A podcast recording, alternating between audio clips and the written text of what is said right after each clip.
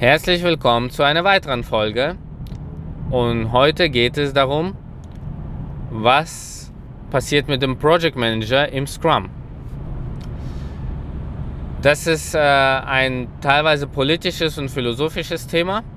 Trotzdem versuche ich das äh, anzugehen, weil ähm, in traditionellen Wasserfallprojekten gibt es immer einen Projektmanager. Und äh, jetzt im Scrum, was ist denn damit?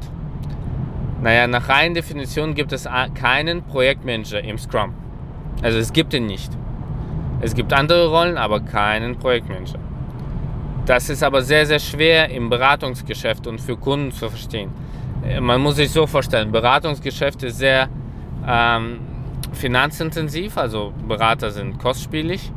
Und wenn ein Kunde viele Berater zu sich holt, dann will er das auch irgendwie kontrolliert haben. Weil es schwingt immer diese Angst mit, dass äh, diese super ausgebildeten und sehr professionellen Berater sich nicht organisieren können. Was teilweise hier und da wahr ist, aber nicht in großen Massen. Deswegen will jeder irgendwie einen Projektmanager haben, der äh, Status-Reporting macht, äh, Zahlen darstellt, äh, der allen hinterher ist und ähm, somit allen das Gefühl gibt, dass unter Kontrolle äh, es ist, selber aber keine Ahnung meistens vom Projekt hat, außer er ist selber Solution Architect und äh, nur Zeit und Geld kostet. Das ist meine persönliche Meinung. Aber es gibt auch sehr gute Projektmanager.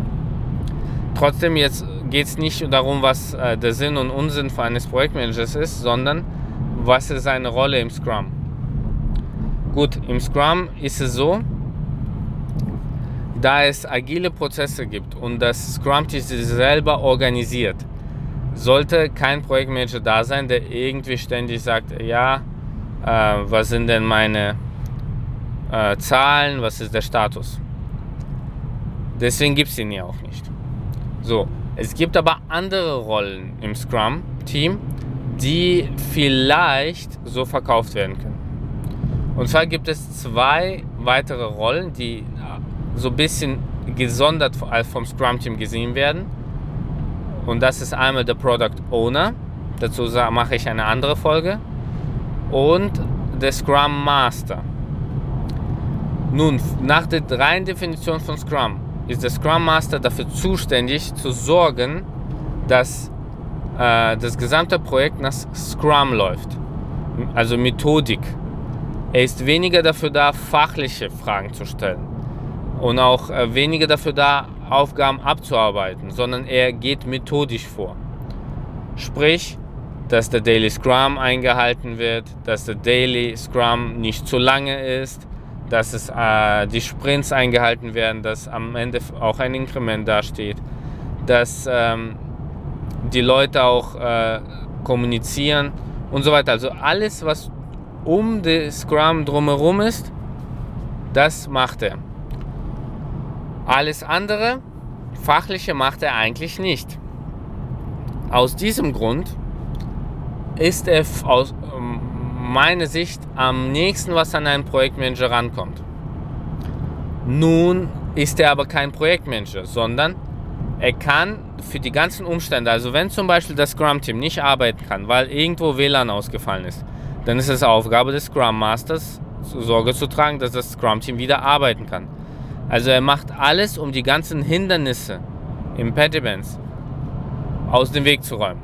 Was am eigentlich aus meiner Sicht auch die Hauptaufgabe, Hauptaufgabe des Projektmanagers ist, wenn er das machen würde und nicht ständig auf Reporting schauen würde. Somit kann man die Rolle des Scrum Masters einem Kunden so ein bisschen als ein Projektmanager verkaufen.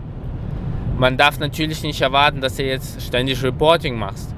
Trotzdem man kann sagen, er ist der zuständige Person und alle nicht fachliche Fragen, die der Kunde hat, können über ihn laufen. Das ist zwar nicht nach reiner Scrum-Lehre, trotzdem ist es besser, als ein zusätzlicher Project Manager zu, äh, hinzusetzen, der das Scrum-Team behindert. Deswegen ist mein Rat, wenn du Scrum äh, durchsetzen möchtest und du brauchst einen Projektmanager, dann versuche dir die Rolle des Scrum Masters anzuschauen Und der, der es macht, könnte das bisschen so Twitter-mäßig verkaufen äh, an den Kunden, dass er der Projektmanager ist. Trotzdem darf man nicht vergessen, der Scrum Master ist dafür da, um alles fürs Scrum-Team möglich zu machen, damit sie in Ruhe arbeiten können. Er ist nicht dafür da, um den Kunden zu bespaßen. Wenn man das unbedingt haben will, vielleicht ist der Kunde sehr, sehr groß und äh, will jemand ständig da haben, dann kann man gerne jemand Gesonderten dahinstellen. Das kann auch eine Teilzeitbeschäftigung sein. Ähm, es kann auch der Key Account Manager sein, der nur mit dem Scrum Master spricht. Aber er soll bloß nicht das Scrum-Team davon ablenken, äh, ihre Aufgaben zu machen. Das ist überhaupt nicht der Sinn der Sache. Gut, wenn wir schon über Scrum Master sprechen, können wir auch ein äh, paar zusätzliche Informationen geben. Also wie schon erwähnt, er beteiligt sich nicht fachlich an Themen. Sprich, wenn ähm, irgendjemand im Team sagt, ah, okay, machen wir das nach dem Weg A oder dem Weg B. Also sollen wir vielleicht für diese Implementierung ein natives Interface machen oder ein Interface, das über eine SAP PI geht. Dann ist es nicht die Aufgabe des Scrum Masters, die Frage zu beantworten. Dafür ist das Scrum Team da. Aber er kann vielleicht dem Scrum Team helfen, zu einer Lösung zu kommen. Er kann Fragen stellen, wie zum Beispiel, habt ihr die Kosten beachtet? Habt ihr die Timeline beachtet? Habt ihr äh, die Nachteile und Vorteile aufgelistet? Das kann er machen. Also er hilft dir, den Weg äh, zu gehen.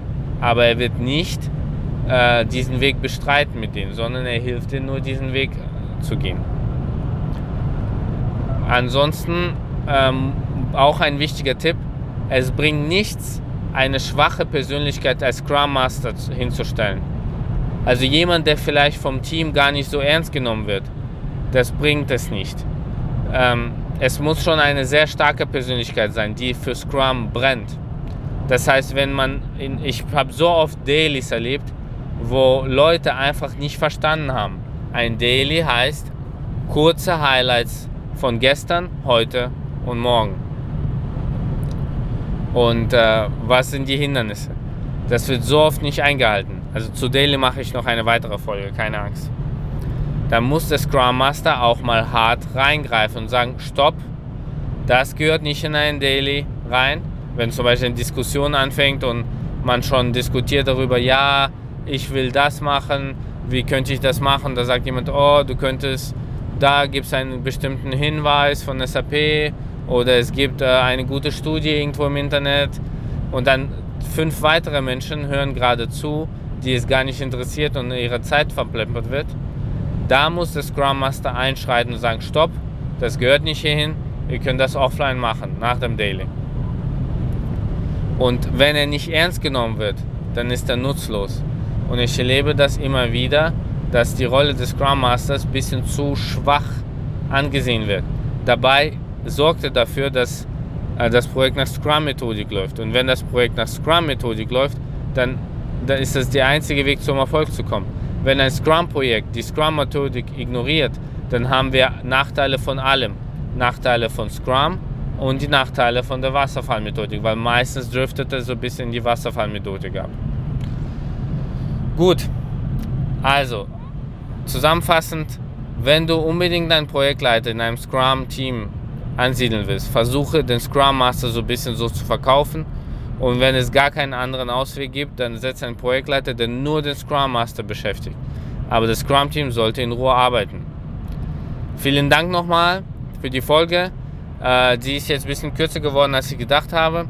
Wenn ich was Wichtiges vergessen habe oder du Fragen hast, schreib mir einfach an meine podcast.lundero.de Adresse.